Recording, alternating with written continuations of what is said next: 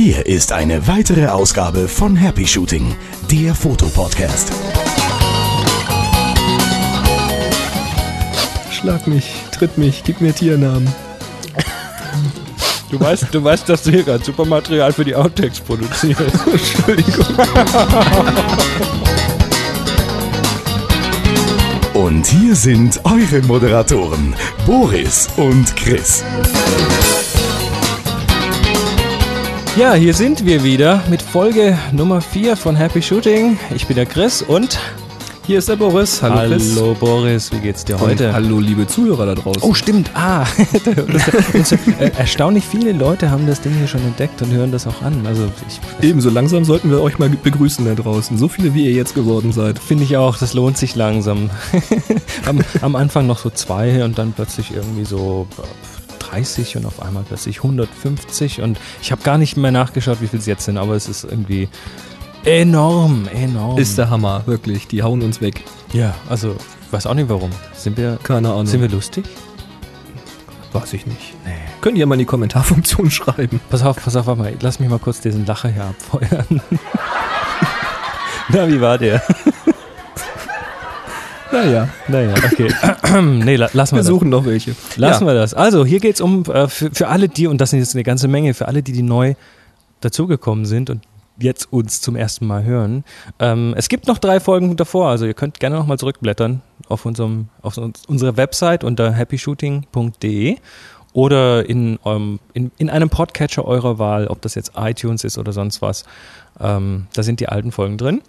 Alte Folgen, Jo. das, das klingt so richtig alt, aber das ist ja erst ein paar Wochen her. Also, Genau. boah, also die jungen Folgen. die jungen, die jungen alten Folgen, die alten jungen. Ähm, ja, geht da noch ruhig nochmal zurück. Da sind viele interessante Sachen drin, wenn es euch gefällt. Und ja, jetzt Folge 4. Alles zum Thema Fotografie, auch gerne mal mit Schwerpunkt auf der Digitalfotografie. Und lass uns doch gleich mal ins erste Thema eintauchen.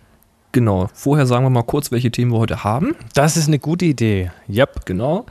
Nämlich, wir starten mit Vordergrund und Hintergrund. Und dann schauen wir mal ins Thema Konzertfotografie. Oh, das ist interessant. ja. Und damit wir auch jenseits der Fotografie ein bisschen was haben, gucken wir Richtung Nachbearbeitung. Stichwort abwedeln, nachbelichten. Oh, das klingt nach Dunkelkammer. Das klingt nach Dunkelkammer. Ja, spannend. Also, dann mal zum ersten Thema. Ähm, und zum Thema interessante Bilder. Wie findest du Bilder, wo Leute, wo Leuten Antennen aus den Köpfen wachsen? Marsmännchenfotografie. genau. Nee, also du kennst so diese, Ja. du kennst so diese klassische Situation, wo, wo jemand, äh, wo jemand einen Ast aus dem Kopf wächst, weil er, weil er Ja, genau ja, vor einem ich. Baum steht zum Beispiel. Also, wer jetzt nicht weiß, wovon wir sprechen, ähm, wenn ihr ein Porträtfoto macht, also eure Freundin, euren Freund, äh, die Eltern oder eine ganze Gruppe von Leuten fotografiert, dann achtet mal ein bisschen darauf, was im Hintergrund passiert. Also stellt euch vor, ihr steht auf einer großen Wiese und da stellt ihr jetzt euren Partner hin und macht ein schönes Foto. Nun kann es passieren, dass von dem Dorf im Hintergrund der Kirchturm genau hinter eurem Partner steht. Du wirst lachen, Also- das hatte ich schon. Jetzt ohne Witz. Ja, also so rein optisch auf einer Linie. Das nimmt man ja, Entschuldigung, mach weiter. war nicht abgesprochen das Beispiel. Entschuldigung. Ja, also man nimmt das als Mensch nicht wahr, weil man steht natürlich jetzt irgendwo im Park, man hat seinen Freund oder Freundin vor sich und möchte ein schönes Foto machen und man selber weiß ja, das Gehirn weiß ja, ich stehe jetzt hier im Park auf einer schönen großen Wiese, dahinter sind Bäume, da kann ja nichts passieren, das ist ja ein schöner Hintergrund. Dass aber von dem Dorf dahinter, der hinter den Bäumen, der Kirchturm so hoch ist, dass er oben rausguckt, das registriert man als Mensch gar nicht. Die Kamera ist da aber ja ziemlich unerbittlich, weil die sieht halt schlicht alles. Und nun kann es halt passieren, dass dieser Kirchturm, wie gesagt, genau hinter dieser Person ist. Und auf dem Foto sieht das dann so aus, als ob die Kirchturmspitze, so das Dach vom Kirchturm, wie so ein kleines Hütchen auf dem Partner drauf sitzt. Das mag ja alles ganz süß sein, aber ist vielleicht in dem Augenblick gar nicht so gewollt. Also da muss man wirklich, wenn man so ein, so ein Foto macht, mal gucken, ähm, durch den Sucher gucken. Das ist halt ein großer Vorteil bei der Spiegelreflex, finde ich, äh, weil man guckt irgendwie durch diesen Sucher durch. Man guckt nicht entfernt auf irgendein Display, sondern man bewegt sich quasi in das Bild hinein, indem man mit dem Auge an die Kamera geht. Und also für mich ist es eine höhere Konzentration beim Fotografieren. Mhm. Und dann kann man halt irgendwo mal gucken, okay, jetzt habe ich alles scharf gestellt und das ist der Ausschnitt, den ich haben will. Und dann sollte man sich so diese halbe Sekunde eigentlich oder Sekunde mal Zeit nehmen und mal rings um das Objektiv herum gucken. Was ist denn da noch so? Ja. Und plötzlich sieht man so eine Mütze auf und dann denkt man, der hat doch gar keine Mütze auf. Und dann ist das ein Kirchturm. Oder, oder ein Büschel von einem Baum. Oder der, der steht vor einem Baum und es sieht so aus, als ob ihm dann der Ast von dem Baum quasi aus dem Kopf oder aus der Hüfte wächst oder der, so. der hatte doch gar kein Geweih. Ganz genau, ja. ja, ähm, Klingt jetzt echt bescheuert und lächerlich, aber es sieht hinterher wirklich dämlich aus. Und die Lösung ist im Grunde genommen ganz einfach, wenn der Hintergrund nicht passend ist. Manchmal reicht es schon, das Motiv dort stehen zu lassen, der Partner bleibt genau da stehen, wo er steht, man selber bewegt sich einen Schritt nach links oder nach rechts und schon ist der Winkel ein ganz anderer zum Motiv und das Problem ist erledigt. das ist Also eine da einfach- Möglichkeit, ja. Was gibt's denn Einfach noch so? achten. Oh, du könntest zum Beispiel den Kirchturm sprengen, dann wäre der auch weg. Für Bauunternehmen beauftragen zum Abreißen, ja. Das kannst du auch noch machen. ja. Du kannst die Perspektive ändern. Du kannst zum Beispiel weiter runter gehen. mhm. Wenn du halt das Motiv von weiter unten fotografierst, kann es sein, dass es den Hintergrund überdeckt. Kann manchmal notwendig sein. Wie wär's denn mit Hintergrund unscharf machen? Hintergrund unscharf machen, das kannst du auch, wobei das würde ich nicht unbedingt als Lösung für den Kopf, also für, die, für den Deckel auf dem Kopf beachten. Man hast halt einen unscharfen Deckel. Also manch, Kann manch, aber funktionieren. also manchmal äh, kann der Hintergrund auch unheimlich ähm, ka- kann der Hintergrund mit dem Vordergrund interagieren und auch eine Geschichte erzählen. Ich habe da ein Beispiel. Ähm, meine Freundin hat ein Bild gemacht von einer, was war es, irgendwie in Freiburg, von einer von Leichnamsprozession. Da haben die so, Mhm. so, so, so heiligen Statuen durch die Gegend getragen und mitten durch die Stadt und im Hintergrund war eine, eine rote Neon-Leuchtreklame von einem Optiker oder sowas. Und dieses O von dem Optiker war so ein großer runder Neonkreis und der war genau hinter diesem Kopf. Also das sah dann aus wie so ein, wie so ein roter Neon-Heiligenschein um den Ah, Kopf verstehe. dieser, dieser, dieser, dieser Heiligenstatue. Und das war so ein geiles Bild. Das, das hat einfach eine Geschichte erzählt. So diese, diese, dieser Gegensatz Ja. zwischen dem Alten und dem Neuen. Und ähm, das war ein Bild, ich habe mir das angeschaut und sofort gesagt, ja, das funktioniert. Das ist ein klasse Bild. Das ist eins der seltenen Beispiele, wo es klappt dann. Ja. Aber zum Thema unscharf machen, natürlich, das kann eine Lösung sein. Äh, vor allen Dingen dann, wenn es wirklich gut funktioniert, also wenn man es richtig unscharf kriegt. Jetzt fragt natürlich der eine oder andere Hörer ja, toll, wie mache ich denn den Hintergrund unscharf? Ja, Nicht mit der Kamera wackeln. äh, ja genau. Das hilft nämlich gar nicht, weil es nämlich alles unscharf. Der Trick ist, die Blende aufzumachen. Also eine kleine Blendenzahl zu wählen. Jetzt je nachdem, was man jetzt für Objektive hat, also bei einer Spiegelreflex ist es natürlich etwas einfacher, da sieht man es direkt und da kann man es auch direkt beeinflussen.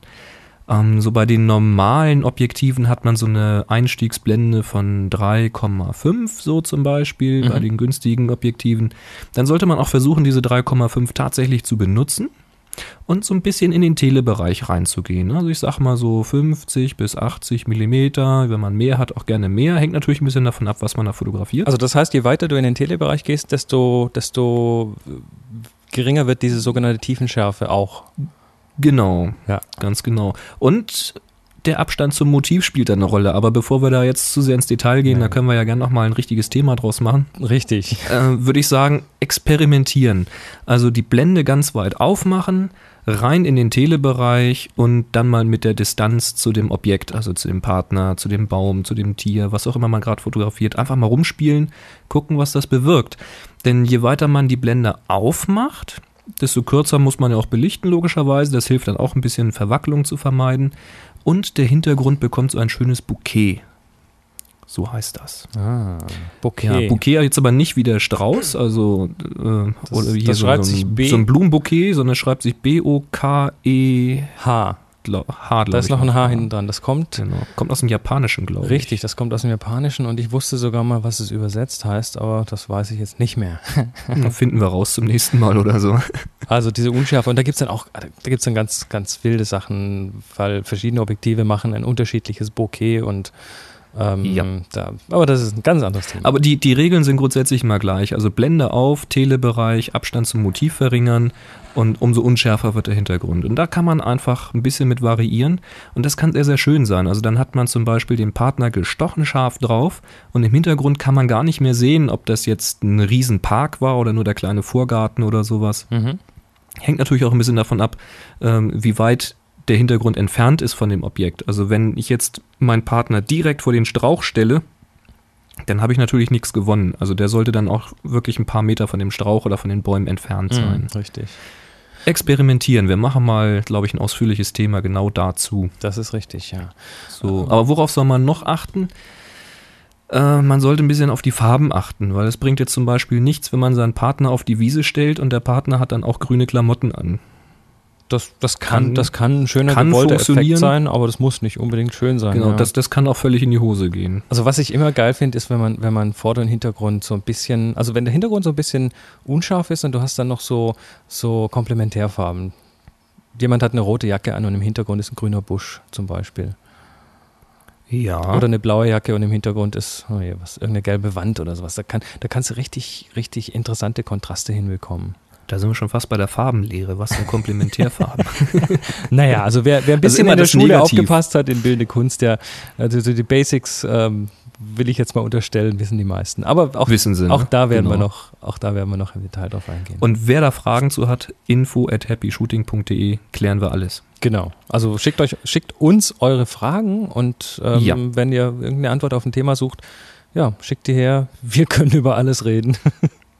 Genau. Und dann Ja. vielleicht noch ganz schnell zum Abschluss von dem Thema würde ich sagen, äh, wenn man schon so deutlich auf den Hintergrund achtet, also dass keine Kirchen da irgendwo als Mütze dienen oder ähnliches, sollte man auch ein bisschen auf den Untergrund achten. Also ich habe schon viele Fotos gesehen, die sind richtig klasse, also auch Parkaufnahmen zum Beispiel richtig toll. Aber dann steht da irgend noch so eine alte weggeworfene Cola-Dose im Weg oder da liegen irgendwelche Papierschnipsel noch im Weg, so Müll halt. Kannst du nie ganz vermeiden im Park. Ähm, ich würde mir dann schlicht die Zeit nehmen, vorher da ein bisschen wegzuräumen. Ja, oder, oder Sieht richtig, einfach blöd aus. Oder richtig gut werden, wenn es ums Nachbearbeiten geht. ja, besser vorher gut machen als hinterher retten oder so. das ist Ne? richtig, ja. Also außer es geht nun gar nicht anders. Aber dann das ist einfach versuchen, einen Blick dafür zu kriegen, jenseits des Hauptmotives. Einfach gucken, passt denn das drumherum auch ein bisschen dazu. Ist nicht ganz einfach. Da übe ich selber immer noch. Äh, ich habe zum Beispiel auch mal ein schönes Bild gemacht von ähm, einem Waldrand. Und erst hinterher ist mir aufgefallen, dass da so ein Schild steht, so ein Naturschutzgebietsschild. Mhm. Habe ich nicht drauf geachtet. Hätte ich halt ein paar Schritte weiter, wäre ich nach vorne gegangen, ein paar Schritte, wäre es nicht mehr drauf gewesen. Pech gehabt. So kann's Kann gehen. passieren. Ja, so ist das. Das sind halt die Sachen, wenn du draußen bist und solche Fotos machst, kann dir natürlich auch drinnen passieren, wenn du drinnen im Café bist oder so und plötzlich hast du einen Lampenschirm, der dir aus dem Kopf wächst oder der direkt über deinem Kopf schwebt wie so ein UFO. Da kann man drauf achten, aber wenn wir schon drinnen sind und bei solchen Geschichten, ähm, dann ist ja das Problem, dass die Bilder häufig zu dunkel werden. Oh. Jetzt kannst du den Blitz dazuschalten, das sieht dann aber scheiße aus, weil die ganze Farbstimmung weg ist. Ähm, zum Beispiel auf Feiern. Geburtstagsfeiern, Hochzeitsfeiern, da hast du vorne ein paar Leute, die machen ein bisschen Aktionen, ein paar Spiele und sowas. Jetzt kann ich die entweder totblitzen oder ich mache keine Fotos. Oder was kann ich noch machen? was, was machst du da? Auch ein Konzert oder sowas? lass, uns- lass uns mal gerade mal beim Beispiel Konzert bleiben. Ich glaube, das ist nicht schlecht. Ähm, übrigens, auch da können ähm, auf der Bühne Musikern ganz gut mal irgendwelche Notenständer aus dem Kreuz wachsen. Also das, das, auch, auch da muss man aufpassen auf, die, auf den Hintergrund. Hintergrund und Vordergrund sind meiner Meinung nach gleich wichtig. Also nicht nur den Vordergrund. Ah, okay. Ähm, Konzerte, ja, das, oh, oh, bei Konzert, da kommen wir gleich wieder in Richtung ähm, hell, dunkel, was wird zu dunkel, was wird zu hell, warum wird es denn zu dunkel oder zu hell? Ähm, typische Situation, da hast du eine Bühne, da ist der Hintergrund ein schwarzer Vorhang und der Scheinwerfer scheint so von schräg oben auf, auf den Musiker oder auf die Musiker und da hast du ein Bild, was einfach ähm, ja, hinterher, wenn du dann deine automatische Belichtungsmessung nimmst, ähm, eigentlich ganz gut rauskommt, aber die Gesichter der Musiker erkennst du nicht mehr, weil die sind komplett überbelichtet. mhm. Und ähm, jetzt lass uns mal kurz ein bisschen darauf eingehen, wie denn so ein Belichtungsmesser funktioniert. Das Problem ist immer der Belichtungsmesser in eurer Kamera. Wenn der noch so schlau ist und wenn der noch so viele Messfelder hat und noch so viele Programme eingebaut und Datenbanken, dann ist der weiß der trotzdem nicht, was ihr da überhaupt genau fotografiert. Der hat keine Ahnung, der sieht ja nur hell und dunkel. Und ähm, im einfachsten Fall geht der Belichtungsmesser her und nimmt einfach den Durchschnitt von dem gesamten Bild. Der ja, misst da irgendwie den Durchschnitt und sagt sich, ja, da muss ich ein bisschen korrigieren, das ist alles zu dunkel, das mache ich dann einfach ein bisschen heller. Und letztendlich ähm, hat er sich verarschen lassen von dem schwarzen Vorhang, der fast das gesamte Bild ausmacht. Und Das hat dann so diese Klassensituationen auch draußen bei Sonne dann, ne? auch bei Sonne. Dann sagt er, das ist, das ist so schön hell, da muss ich korrigieren und so ein- hinterher hast du einen schönen Himmel, aber du siehst nichts von der Person. Genau, das ist so ein klassisches Gegenlichtbild. Ähm, da ist es genauso. Aber jetzt lassen Sie uns mal kurz beim Konzert bleiben. Also Okay, Entschuldigung. Ähm, kein Problem.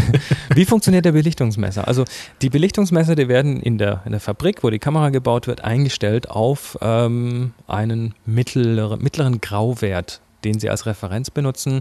Ähm, da gibt es so ein bisschen eine Kontroverse. Ähm, manche sagen, es ist 18% grau, manche sagen, es ist 12% grau. Da wollen wir jetzt nicht drüber streiten. Es ist einfach irgendwo so ein mittleres Grau. Das heißt, ähm, der Belichtungsmesser versucht, die Szene quasi zu mitteln.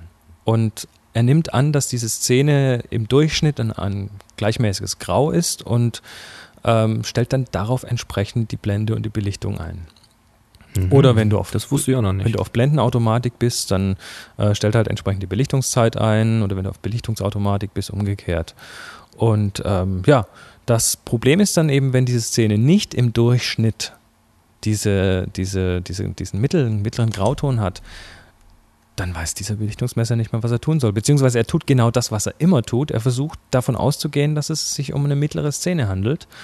Und jetzt stellen wir uns vor, diese Szene besteht hauptsächlich aus Schwarz, nämlich aus diesem schwarzen Vorhang und davor sind so ein paar kleine weiße äh, oder hell angeleuchtete Pünktchen, das sind dann die Personen. Ähm, ja, dann belichtet die Kamera zu hoch. Die Kamera belichtet zu lange oder macht die Blende zu weit auf. Weil sie Und- versucht, das Schwarz auf dieses Grau hochzuheben. Ganz genau. Und ähm, Mhm. letzt, letztendlich sind dann die hellen Anteile, die aber die ganz wichtigen sind, sind überbelichtet. Und das natürlich ähm, nicht ganz im Sinne des Erfinders.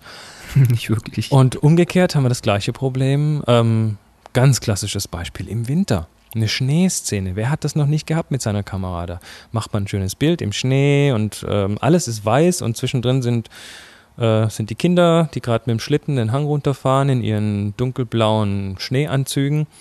Und dann hast du hinterher ein Bild, was irgendwie der Schnee, der sieht so grau aus und so dreckig und die Kinder sind irgendwie fast schwarz und Jo, kenne ich. also das ist ein ganz klassisches Ding. Auch da denkt die Kamera, weil sie hauptsächlich weiß sieht, oh, da ist aber hell, da muss ich jetzt mal gucken, dass der Durchschnitt von dieser Szene auf 18% grau landet. Ja, und dann wird das Und Ganze alles einfach andere säuft ab. zu dunkel. Mhm. Ähm, die meisten halbwegs anständigen Kameras haben dazu etwas, das heißt Belichtungskorrektur. Das ist, ähm, das ist, kann man, kann man lernen, damit umzugehen, ist gar nicht so schwer. Ähm, bei Schneefotografie zum Beispiel, wenn ich weiß, ich mache viel Schnee, dann, dann stelle ich schon mal von vornherein eine Blende Belichtungskorrektur nach oben ein. Das heißt, ich sage der Kamera, egal was du jetzt misst und egal was du jetzt dir da ausdenkst, mach's auf jeden Fall eine Blendenstufe heller. Das ist übrigens das, was viele Leute verwirrt. Wenn ich so im Forum lese, die sagen dann, ja, aber es ist doch draußen hell, warum stelle ich jetzt die Belichtungskorrektur noch auf noch heller? Ja, das Weißt du, die, die meisten machen diesen Gedankenumsprung und sagen, oh, das ist aber so hell draußen, da sage ich der Kamera mal, sie soll das ein bisschen dunkler machen. Ja, die- ist aber genau falsch, weil die Automatik es schon dunkler macht, als sie es eigentlich soll. Und deswegen soll man die Korrektur wieder nach oben stellen, Ja, um die- das wieder auszugleichen. die Kamera versucht schlau zu sein, ist aber eigentlich strohdumm. Genau. Und wir müssen der quasi, wenn wir die Belichtungsautomatik Automatik verwenden, müssen wir der Kamera sagen, ähm, nee, nee, du, du willst das so machen, aber ich will, dass du noch ein bisschen mehr belichtest im Schnee. Oder eben auf dem Konzertfoto ähm, dann die Belichtungskorrektur entsprechend nach unten. Und was ich Mhm. dann tue, das ist ganz einfach, ich mache ein Testbild und ich schaue mir auf dem Display von meiner Kamera an. Und ähm, die Kamera, die ich habe, die kann dann noch so einen, so einen speziellen Modus einstellen, wo man dann nicht nur das Bild selbst sieht, sondern auch noch dazu die Informationen, wie, welche Belichtungszeit und so weiter. Und ähm, in diesem Modus macht die Kamera dann was ganz Schönes. Die blinkt, das Bild blinkt bei den überbelichteten Stellen. hey, das kann meine auch. Ja, das sieht man dann auf einen Blick, oh hoppla, hier habe ich was überbelichtet. Und gerade bei diesen Konzertfotos ist das dann eben üblicherweise die, sind das die Gesichter der Musiker. Und ähm, das heißt, dann weiß ich, ah, ich muss noch ein bisschen korrigieren und äh, irgendwann habe ich es dann. Also Nimmst du dann tatsächlich eher die Belichtungskorrektur oder gehst du dann eher in einen Modus, sag ich mal, dass du auf M, also manuelle Einstellungen gehst und dir das alles selber zurechtdrehst? Also ich wollte es jetzt nicht gleich so kompliziert machen, aber ähm, natürlich hast du recht. Also äh, nur schon mal so als Appetizer. Nee, nee, als Appetizer. Auch da werden wir nochmal richtig drüber reden. Aber was du natürlich tun kannst, wenn du weißt, dass sich die Belichtung, dass sich die, dass sich die Lichtsituation nicht groß ändern wird, ähm, kannst du natürlich auch einfach eine Belichtungsmessung manuell machen, die dann passt mhm. und die dann einfach so lassen für den Rest vom Abend. Jetzt Lass ist es aber so im Raum stehen, genau. Lass mal aber so im Raum stehen. Vor allem ist es dann bei Konzerten manchmal doch ein bisschen schwierig, weil ja dann doch wieder heller und dunkler gemacht wird oder es blink, ja, blinkt was auf der Bühne. Bei den so. ruhigen Stücken ist es duster, bei den rockigen wird es hell. ja, aber wenn, ja. wenn wir jetzt schon beim Licht sind, das ist eine elegante Überleitung. Wenn ich die ähm, Profifotografen sehe, die mit ganz viel Licht und Blitzen arbeiten, also wirklich dann äh, diese Schirme aufstellen und Blitzanlagen und so weiter und dann auch richtig schön ausgeleuchtete Bilder haben, wo dann keine Schatten wirklich ins ganz Schwarze absaufen und mhm. äh, so studiomäßiges Zeug. Ähm, kriegst du sowas ohne das ganze Licht auch hin? Also das ist einfach die Frage, die ich schon oft gehört habe. Wie schaffe ich denn solche tollen ah, ja, Bilder? Ja. Mhm. Weil ich habe nur diesen einen Blitz und der ist oben in der Kamera eingebaut und was kann man machen, wenn man jetzt nicht das, dieses ganze Equipment hat? Kann man da trotzdem in irgendeiner Form ähm, mit den Bildern irgendwas Schönes tun? Das ist tatsächlich ziemlich knifflig. Also da, also fast hätte ich gesagt, nee, geht nicht, weil also so richtig professionell wie, wie da halt der Profifotograf mit zig Blitzen und Schirmen und hast du nicht gesehen arbeitet, das kriegst du natürlich nicht hin mit so einem kleinen Blitz, der oben direkt über dem Objektiv ausklappt. Aber es gibt natürlich ein paar Tricks, die man machen kann, ja. Also, hm, also ich hatte ja mal erzählt, wir hatten ja schon drüber, drüber geschnackt mal. Also ich habe ja so das, das Problem auf Feiern, wenn ich dann Fotos mache, die Leute stehen halt schnell auf und sagen, ah, mach mal ein tolles Foto von uns. Oder sitzen halt und sagen, mach mal ein tolles Foto von uns. Und dann stellst du dich hin, machst ein Foto. Es ist im Grunde genommen viel zu duster, ne, weil es schon alles runtergedimmt, damit die Leute auch tanzen sich trauen und so. Ja, dann machst du ein Foto und hinterher guckst du dir das Bild an und hast so, ja, das Bild ist gar nicht schlecht, die Farben sind toll, aber du hast hinter den Personen riesen fetten Schlagschatten. Also das, das Licht vom Blitz knallt halt frontal auf diese Leute drauf und du hast dahinter einen riesen schönen schwarzen Schatten. Das kennt man, ja. Äh, hat, glaube ich, jeder schon mal erlebt. Viele stört's gar nicht für so einen Schnappschuss, da ist das Wurst, aber wenn das was Schönes für die Wand sein soll, ja, dann habe ich gegrübelt, was kannst du machen? Ne? Und es gibt natürlich verschiedene Möglichkeiten. Die eine Möglichkeit ist, du machst das Foto nicht da, wo die Leute sitzen, sondern du suchst halt genau wie der Fotograf das ja auch tut. Du suchst dir einen Platz, wo es schön aussieht. Mhm. Ne? Also meistens bei irgendwelchen Veranstaltungen hast du entweder draußen äh, irgendwie noch eine schöne Grünanlage, ein paar Sträucher, Gebüsche oder aber du hast im Gebäude selber, meistens bei Hochzeiten oder sowas, sind irgendwelche Pflanzen irgendwo aufgestellt, Palmen oder Fikus oder sonst irgendwas. Und dann versuche ich die Leute irgendwie da vorzustellen, weil da fällt der Schatten nicht so auf. Ah. Also ich, ich stelle sie wieder ein bisschen vor, die, die Sträucher, also nicht direkt ran, also die sind schon ein paar Meter dann davor.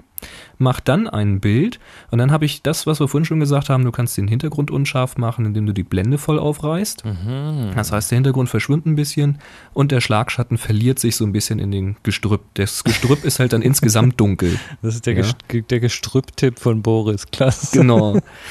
Und das habe ich, hab ich, noch nie gehört, aber das ist, das, das klingt ja, sehr logisch. Aus, ja, ja. Muss man ausprobieren. Es kann funktionieren, ja. Das ist also wirklich so, so ein Notnagel. Und wenn du dann eben digital fotografierst, hast du ja relativ gute Möglichkeiten, jetzt in der Bildbearbeitung das Gestrüpp halt im Hintergrund wieder aufzuhellen, zum Beispiel. Ja.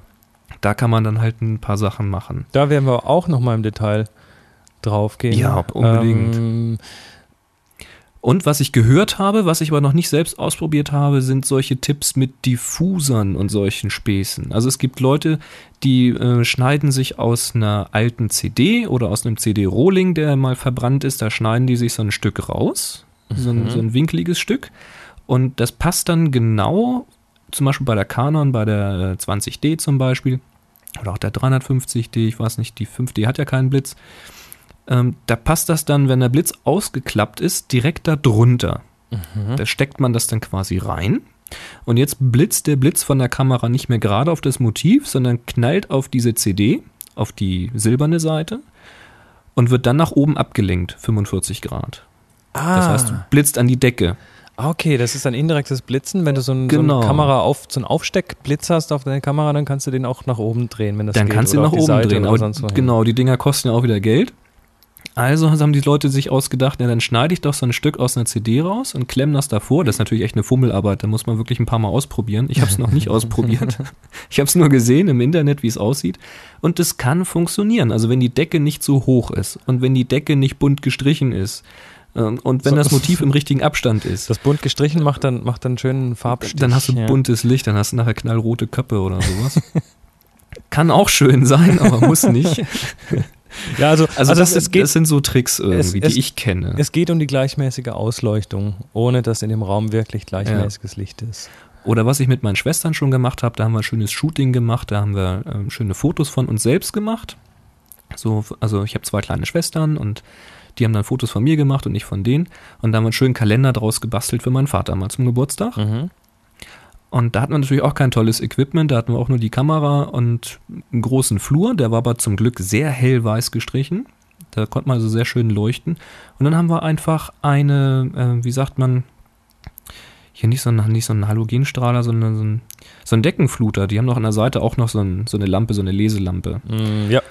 So, und so ein Ding haben wir genommen und dann quasi damit die, die Wand hinter meiner Schwester angeleuchtet, sodass der Schatten weg war. Solche Tricks halt irgendwie. Also manchmal muss es kein Blitz sein, reicht auch eine normale Lampe. Na gut, und wenn du jetzt ganz ohne Blitz was machst, ähm, können wir vielleicht doch kurz darauf eingehen. Genau, Blitz Wie- weglassen. wie, kann auch. man, wie kann man dann in, in der Nachbearbeitung noch was tun? Genau, da kommen wir in die Bildnachbearbeitung. Also wenn man dann keinen Blitz benutzt, das ist dann wirklich der letzte Weg, wenn der, es gibt keinen schönen Platz, um das Motiv hinzustellen oder mit Blitz sieht es einfach scheiße aus, weil die Leute dann Ringe unter den Augen haben oder Oder einfach so ganz, rote so Augen ganz flaches Mondgesicht bekommen. Ja, Genau, kann, kann richtig blöd aussehen. Dann äh, würde ich es halt auch tatsächlich ohne Blitz machen. Kann man zur Not ein bisschen den ISO-Wert hochdrehen und sowas, dass es wenigstens nicht verwackelt. Das sollte mal Bedingung sein, also es muss verwacklungsfrei sein. Mhm. Und dann das Ding in der Bildbearbeitung öffnen, wieder Vorteil digitale Fotografie. Mhm. Analog geht's natürlich auch, ist aber durchaus schwieriger. Äh, genau, kann ich kurz einschieben, kleiner Schlenker. Analog hat man es früher gemacht, weil ich hatte mal eine Dunkelkammer. Ja, Oh. schwarz-weiß. Und da hat man das so gemacht, wenn man so ein dann ja unterbelichtetes Bild hat. Ne? Ich mache es dann ohne Blitz, da, da fehlt irgendwie der Kontrast. Ja? Mhm. Dann hat man das eben so gemacht, du hast das Bild von dem Vergrößerer auf dein Fotopapier geworfen zum Entwickeln. Also es ist wie, wie so ein Diaprojektor. Genau, wie so ein Diaprojektor. Ah, genau, Leute kennen das vielleicht gar nicht. Ja, mehr, eben. Ne? Ah, das ist, ah, das ist herrlich gewesen. Also man hat so eine Art Diaprojektor. Also man hat erstmal das der, der scheint Negativ. senkrecht, genau, und dieser scheint eben senkrecht nach unten und der scheint halt nicht durch ein Dia, was man hat, sondern durch einen, durch diesen Negativstreifen, die man aus den alten Kameras noch kennt, von diesen Filmen. Da scheint er durch und projiziert dann ein negatives Bild unten auf die Arbeitsfläche und da legt man ein Stück Fotopapier hin. Das ist blanko und das ist extrem lichtempfindlich. Das heißt, man arbeitet im Stockdustern und dann macht man das erst mit rotem Licht, weil das Papier reagiert nicht auf dieses rote Licht. Ja, und dann kann man erstmal das sich schön ausbalancieren. Aber egal, da wollen wir gar nicht drauf hin. Schließlich belichte ich das Bild und während ich dieses Bild belichte, das kann also durchaus sein, dass man äh, das so zwei Sekunden, vier Sekunden, acht Sekunden lang gemacht hat, je nachdem, was man da für Papiere hatte und wie hell die Lampe eingestellt ist und sowas. Und während man dieses Papier jetzt belichtet hat, ist man mit seiner Hand in diesen Lichtstrahl gegangen. Also das, was man so bei, von Dia-Abenden kennt, ja, wenn man die Hand davor hält und so Schattenspiele macht. Also mit Figuren irgendwie, so Monster und. Und, naja. und dann, hast du ein Monster, hat- dann hast du ein Monster auf deinem Bild. Sowas machst du auch. Du musst die Hand aber permanent bewegen. Ne? Also wenn du sie still hältst, hast du deine Hand darauf abgelichtet. Du bist immer in Bewegung, also du wedelst. Das heißt, Und du, deswegen- du, du machst dann Teile des Bildes, die, da, da werden dann bestimmte Teile des Bildes einfach nicht so lang belichtet wie andere Teile. Genau, weil du, weil du sie einfach zuhältst. Das heißt, da hältst du die Hand davor, das kommt nicht aufs Papier, damit wird es man nicht abwedeln. belichtet. Und das nennt man abwedeln. Du, du musst halt wirklich auch mit der Hand wedeln, damit du so eine unscharfe Grenze kriegst Ah, zwischen okay. dem Motiv und dem Hintergrund, das dann dunkler werden soll und so weiter. Ja, das klar. Weil sonst ja. hast du einfach so einen knallharten Schatten von deiner Hand da. Unheimlich knifflig, unheimlich schwierig. Ich habe das, glaube ich, nie wirklich beherrscht, aber ich habe es ein paar Mal ganz gut hingekriegt. kann man unheimlich viel mitmachen. Und genau dasselbe macht man digital. Das heißt sogar teilweise so. Also in, ich glaube, in Photoshop heißt das sogar Heißt abwählen es gar und, und das Gegenstück dazu heißt nachbelichten, wo man dann Teile einfach äh, dunkler macht. Mit Ja, macht man sie heller. Genau, und dann, da macht man es halt dann mit der Maus. Da fährt man dann oder sucht sich halt äh, als Werkzeug ähm, so einen unscharfen Radius, einen unscharfen Pinsel mit einer schön unscharfen Kante. Und dann fährt man über die Bildbereiche, die man halt heller, respektive dunkler haben will, je nachdem welches Werkzeug man wählt. Und kann so eine ganze Menge aus dem Bild rausholen. Also ah, das heißt, damit kann man dann wirklich Schatten etwas aufhellen und, und irgendwo über. Ja, zum Beispiel so einen, so einen hässlichen Schlag, Schlagschatten, den du an so einer weißen Wand hast oder an so einer schönen Terrakotta-Wand. ja. Da fährst du einfach mit diesem Abwedeltool, äh, beziehungsweise mit dem Aufhelltool dann, fährst du über diesen Schlagschatten. Mhm. In der Mitte kann man das richtig brutal treiben und an dem Rand muss man halt ein bisschen Vorsicht walten lassen, damit man äh, wirklich nur den Schatten heller macht und nicht die Wand daneben auch noch. Mhm. Da gibt's aber auch wieder ein paar Tricks, da können wir mal gezielt drauf eingehen, wenn wir über Bildbearbeitung dann reden. Und damit kriegst du den Schatten wieder heller. Und der Schatten ist ja nichts anderes, als dass die Wand dunkler geworden ist, dadurch, dass weniger Licht dahin gekommen ist. Mhm. Und durch dieses wieder heller machen, bekommt sie wieder den Farbton, den sie eigentlich haben sollte. Das ist klasse. Einfacher Trick, man muss aber ein bisschen üben. Das muss man ja, das muss man üben, aber die Ergebnisse sind, also, und vor allem, es ist wirklich das Thema, ähm, das, das, das klingt jetzt wieder so nach Betrug und was machen die denn da? Die ganzen Profis machen das in der Dunkelkammer genauso. Genau, das haben sie schon 1800 und einen Krug gemacht, weil Eben. es war ganz normal so. Das war damals einfach der, und das ist heute noch bei den Analogfotografen der Standard. Und ähm, was wir in der digitalen Dunkelkammer machen, ja, das ist dann schon eine Bildbearbeitung, aber das ist genau das Gleiche, was, was die Profis auch tun. Ja, es ist kein Betrug, sondern es ist einfach der Realität auf die Sprünge helfen, sag ich mal. Weil die Technik ist halt nicht so perfekt wie unser Auge. Und da muss man manchmal ein bisschen nachhelfen, ganz normal. Naja. Die Profis machen das in der Farbfotografie, glaube ich, auch, wenn sie es analog machen. Die machen das pro Farbkanal sogar teilweise. Dann wird das Rot ein bisschen länger belichtet als das Gelb. Und ach, schlag mich durch. Ich habe mal Praktikum gemacht in, bei einer Fotografin. Ui. Sehr, sehr spannend. Naja, aber das kann man heute alles relativ bequem am Bildschirm machen. Das, also wenn wir das damals schon gehabt hätten. Wenn er gut kalibriert ist. ja, genau. naja, hey, Ja, ich glaube, das war's schon wieder. ich glaub, das war's schon wieder. Wir haben es, glaube ich, heute geschafft, mal ein bisschen, bisschen über eine halbe Stunde nur zu bleiben. Das ist ja erstaunlich, wie wir heute Ja, Zeit ich weiß auch nicht, haben. Ich glaube, wir müssen schaffen. einfach immer nur ein Thema weniger pro Sendung machen und dann passt ich glaube auch.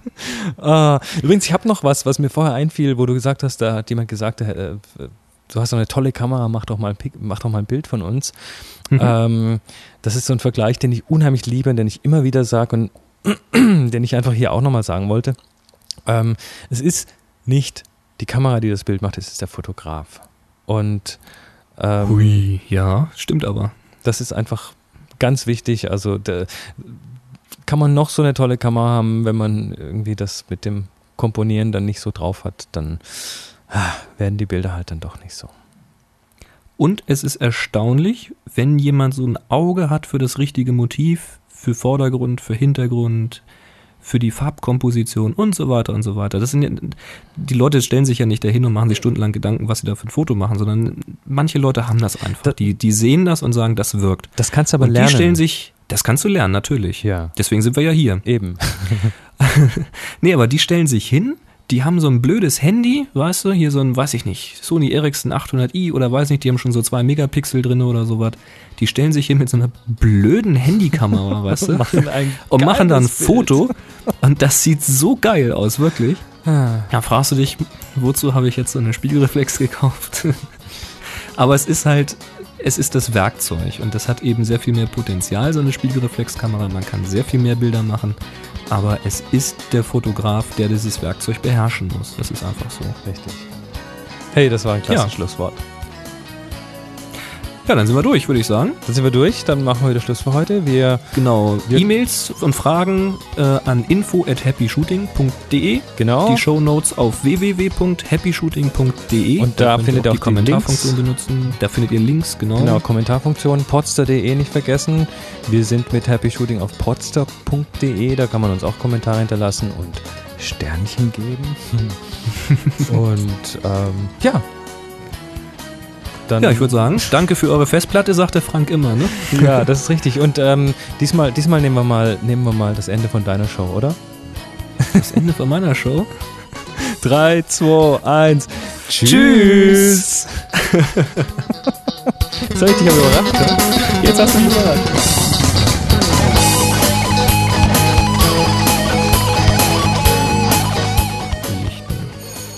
Oh, klingelt. Die zweite Pizza. Nee, eigentlich nicht. Ich komme gleich wieder. Das mache ich jetzt demnächst auch immer so. Ich bestelle zwei Pizzen und time das von dem Abstand her so, dass die zweite Pizza kommt, wenn ich mit der ersten fertig bin. Das ist eigentlich ein ganz guter Deal. So als zweiter Gang quasi. Tja, so ist er der Chris. Ich kann ihn nur ganz leise im Hintergrund hören. Die haben, glaube ich, gerade Probleme, weil die Pizza zu groß ist für die Tür. Also jetzt klären sie gerade, ob sie das Panoramafenster aufkriegen. Das auch als Calzone funktionieren würde. Oh, ich glaube, da ist er nicht so, das macht er. Vielleicht haben sie ihm auch die falsche Pizza geliefert und wollen sie jetzt wieder haben. Das wäre ja was.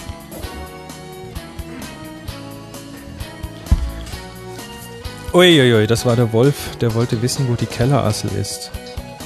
Die Kellerassel? Das muss wohl eine Kneipe hier sein. Nie gehört. Ja. Ja.